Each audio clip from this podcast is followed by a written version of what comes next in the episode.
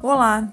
O assunto de hoje é sobre feedback, que entende-se que é o ato de dar retorno para as pessoas que o cercam sobre o que está bom ou não, baseado em fatos e dados. Você só dá feedback para quem você se preocupa e tem admiração. Feedback pode ser dado para o seu marido, para o seu filho, para os seus liderados, enfim. O trecho que eu trago hoje é do livro A Coragem de Ser Imperfeito de Brené Brown. Ela coloca o checklist do feedback de qualidade. Então aí vão as dicas. Anote. Eu sei que estou pronta para dar feedback quando estou disposta a me sentar ao seu lado, em vez de do outro lado da mesa. Desejo colocar o problema na nossa frente, em vez de entre nós ou esfregá-lo na sua cara. Estou pronta para ouvir, fazer perguntas e aceitar que possa não estar entendendo a questão completamente. Quero reconhecer o que você faz bem, em vez de ressaltar os seus erros. Reconheço seus pontos fortes e como você pode usá-los para vencer seus desafios.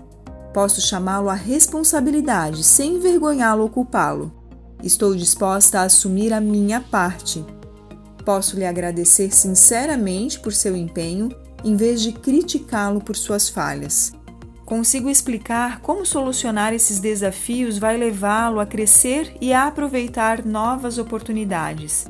E consigo vivenciar a vulnerabilidade e a abertura que espero ver em você. Feedbacks armados não proporcionam mudança duradoura e significativa.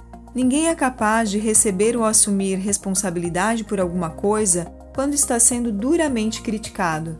Nosso instinto de defesa toma conta e nos protegemos. Se não estivermos dispostos a solicitar feedback e recebê-lo, nunca seremos bons em oferecê-lo. Dar e solicitar feedback tem a ver com aprendizado e crescimento, e entender quem somos e como reagimos às pessoas à nossa volta é a base desse processo. Desejo que você assimile, exercite e coloque em prática o feedback no seu dia a dia.